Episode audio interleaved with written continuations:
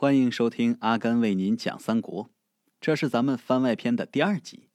在上一集啊，咱们讲了姓与氏，那么本集呢，咱们讲一讲名和字。如果说啊，姓氏是公共的，那么名就是个人的。名是每一个人的代号。历朝历代的命名习惯，反映了一定时期内的社会意识形态。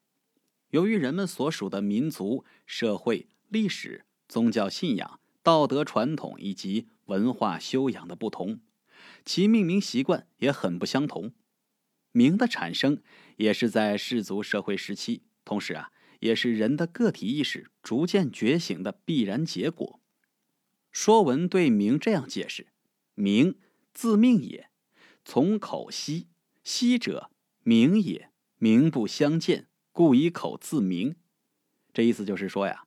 黄昏之后，天变黑了，光线暗了，看不清人，不能认出来了，所以呢，就各以代号来称呼，这便是名的由来。呃，这多少啊，有些传说的意味啊。人们发现呀，使用名的便利性，便逐渐通行起来，使得人皆有名，并且对命名讲究起来。实际上，名的出现是私有制经济出现之后的必然产物。在古时候啊，天下为公，一个部落一个名号，皇帝、炎帝、公共、蚩尤，这都是部落名。根据《周礼》，婚生三月而加名，什么意思呢？婴儿出生三个月之后，由父亲取名。我们现在所看见最早的名啊，是商代人的名。当时的习惯呢，崇尚以天干为名，也往往以其生的那个日子的干支来命名，主要还是以天干命名。甲乙丙丁戊己庚辛壬癸十个天干，比方说呀，太乙，相传是商朝开国君主成汤他的祭名，也作天乙、大乙、高祖乙。在这里要说一下啊，商朝这些君主他们姓什么呀？他们姓子，姜子牙的子。就比如说成汤啊，他是子姓，成氏，名汤。成是他的氏。汤是他的名，他的姓呢是子。除了太乙成汤之外，还有太丁。太丁是成汤的长子，他先于其父而死，没有来得及即王位。还有外丙，商朝的第二任君主，他的名字叫胜，胜利的胜。还有仲人，他本名啊叫子雍，是成汤的第三子，商朝的第三任国王。然后就是太甲。商汤的嫡长孙，太丁之子，外丙和众人之侄，商朝的第四位君主。再比如盘庚，商朝的第十九位君主，还有武丁，盘庚的曾孙，商朝的第二十二任君主。这个武丁不简单，相传啊，武丁在位时期勤于政事，然后任用贤能辅政，励精图治，使商朝的政治、经济、军事、文化得到了空前发展，史称。武丁盛世，这个应该是咱们历史上有记载的第一个盛世帝王啊。介绍这么多呀，可能很多人都不知道，都没什么印象。那么接下来要说这个，大家一定认识帝辛。帝辛是谁呀？也就是纣王。说到这儿啊，咱们说个题外话。就在我查这些资料的时候，我发现呀，商朝的历史以及商纣王，他本身有很多故事都挺有意思的。有些历史可能跟我们之前所看到的、听到的不太一样。比方说，我们了解商朝或者说商纣王，更多的呢是根据《封神演义》或者《封神榜》等等一些文学作品呀、影视剧作品呀来了解的。但事实上，可能历史跟我们所看到的这些完全是不一样的。这段我觉得其实挺有意思，值得深挖一下。等有空啊，如果大家感兴趣的话。咱们可以一起来做一个相关的题材的故事，也未尝不可嘛，是吧？在这里先挖个坑啊！如果感兴趣，可以在评论区给我留言，我看看有多少人想听这样的故事。回头啊，咱们做一个。说完了商朝，那么咱们该说到周代了。周代以后对命名啊有所讲究。根据春秋记载啊，鲁桓公六年，鲁桓公问命名应遵守的礼节的时候。大夫申提出五则，哪五则呢？信、义、相、甲、类五条。等到了战国的时候啊，很多贵族通过占卜来给自己的儿子命名，比方说屈原：“黄览葵于初度兮，赵赐予以佳名。”什么意思啊？说呀，当初我降生的时候啊。我老爹看着我的生辰八字我出生的时辰，然后仔细的分析，仔细的占卜，然后给我起了一个好名字。再往后呢，随着儒学的兴起，对起名的讲究越来越复杂。成书于战国年间的《周礼》中啊，对命名除了前面提到的要注意的五条之外，还规定了六不，也就是一不以国，二不以官，三不以山川，四。不以隐疾，五不以畜生，六不以弃弊。所以我觉得呀，这是老祖宗定下的规矩。到现在呢，其实咱们也应该是注意一下，给孩子起名的时候可以稍微的规避一下。等到了秦汉以后啊，随着封建专制的加强，在命名方面，除了对五类六部同样讲究之外，还对一些蕴含王霸意义的字眼，比方说龙、天。君、王、帝、上、圣、皇等字禁止使用，呃，有一些朝代呢对这些不加以禁止啊。等到了魏晋以后啊，一代代的学风思潮，单从命名方面就能看出一些。比方说呀，魏晋南北朝的人自命清高，玄学盛行，起名讲究高雅。在那时候啊，人们特别盛行以支来命名，哪个支啊？王羲之。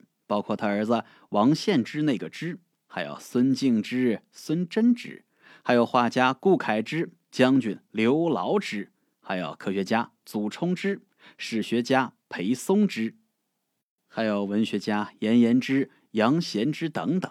所以啊，“之”这个字儿啊，挺有意思的。一些想要给孩子起名的家长啊，不妨考虑一下。等到了南北朝的时候啊，佛教盛行。取佛僧名成了时髦，一时间啊，什么僧佑啊、僧护啊、僧智啊、凡童啊、摩诃之名啊，比比皆是。据正史记载啊，南北朝时期带僧字的名有一百二十二人，坛者三十九人，佛者二十四人。关于这段历史啊，社会科学文献出版社的启微系列有一本书叫做《佛陀相佑》。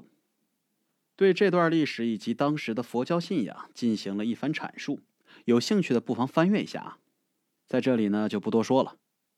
等到了唐宋的时候啊，道教炽热一时啊，佛教呢也非常的火。在那个时候啊，以金木水火土五行命名成了时尚。最出名的是朱熹，这朱熹的熹呀有火的意思。他的父亲呢名字叫松，这松啊取木的意思。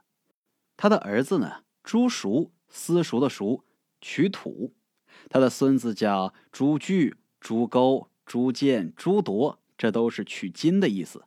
他的曾孙呢，名字叫朱渊、朱灵、朱乾、朱季、朱俊、朱成，都是三点水的，这个取水的意思，刚好是五行一个循环。五代用五行，这个家族挺有意思啊。说完了命名啊。咱们说一下这个字数，在周秦两汉啊，单名多于双名。比方说，咱们讲这个三国呀，里边有很多都是单名的。比方说刘备呀、赵云呐、关羽啊、张飞啊、曹操啊，单名多于双名。而在一些历史书上啊，你看着是双名的，其实它也是单名。比方说之前讲这个东周的时候，有这个介子推，也就是介之推，包括这个虞国的公之奇。郑国的烛之武，还有一之狐，这个之啊都是虚字儿，不算。还有一个不字儿，比方说韩国的申不害，楚国的萧不疑，赵国的赵不倦，还有汉代的程不识啊、不威啊、不惑呀，都是这样的。这个不在名字里，这都是虚的，不算字儿啊。呃，在这里要说一下，《倚天屠龙记》里的杨不悔，那跟这个不一样啊，他那个不啊，那是要算字儿的。那可不是虚的啊。另外呢，不同时期的人啊，取名字不一样。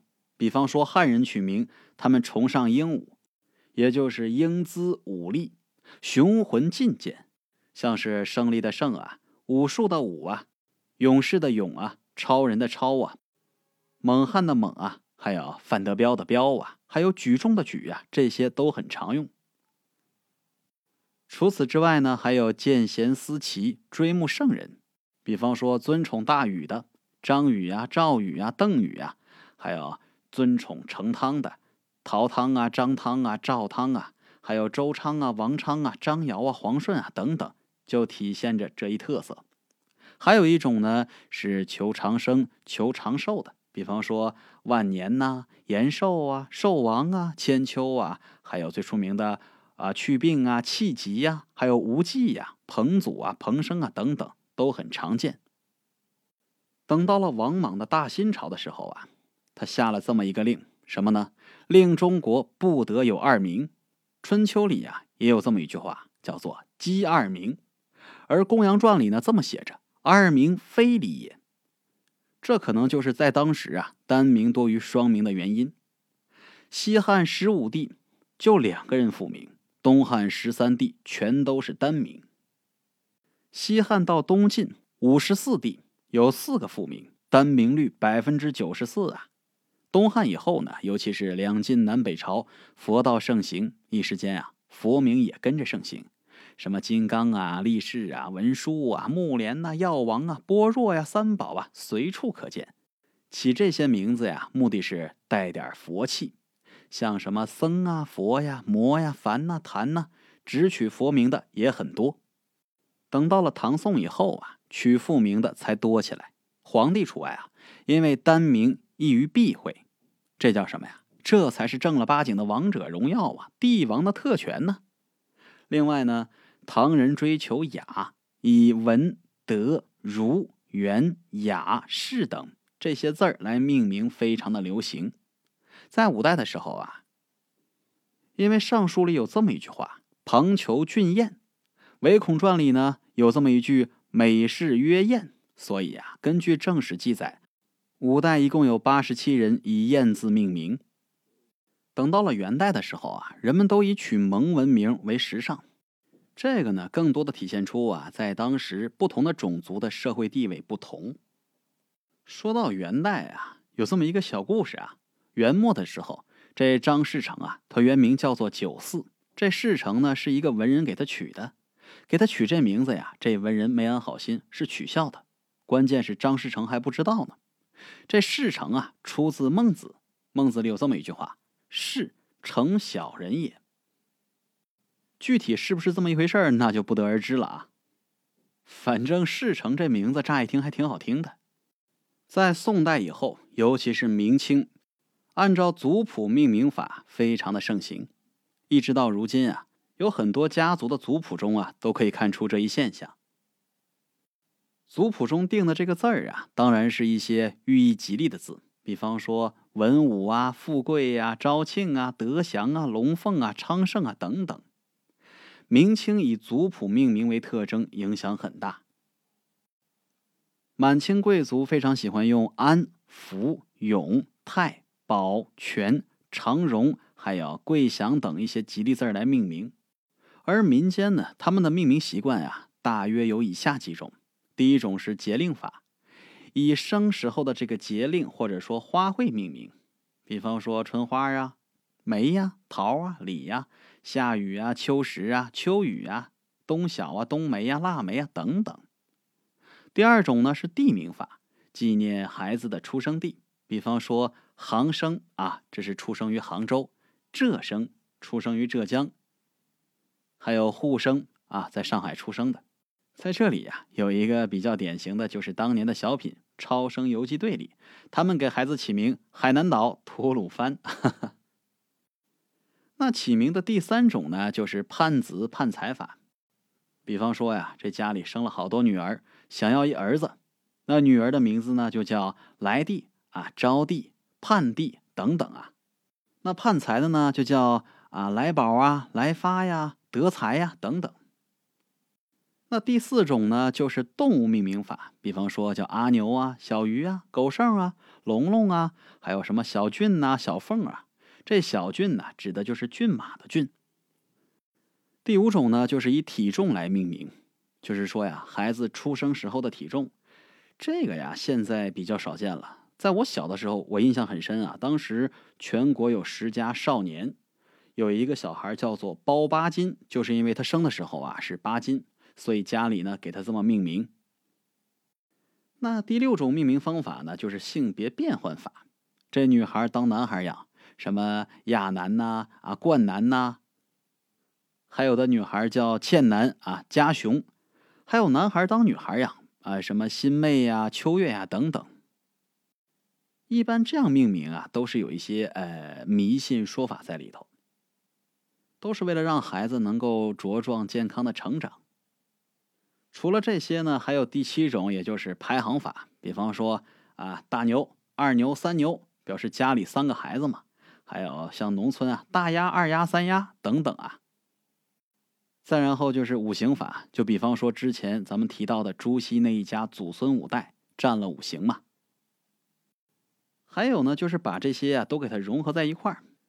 其中比较出名的呢，就是闰土，又是节令，又是五行。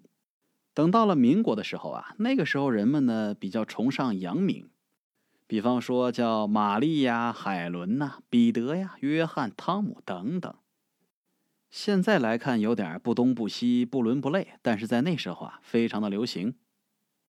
等到了十年动荡的时期呀，那个时候呢就崇尚红，还有什么建国呀、建军呐，还有保卫的卫呀、忠心的忠啊等等啊。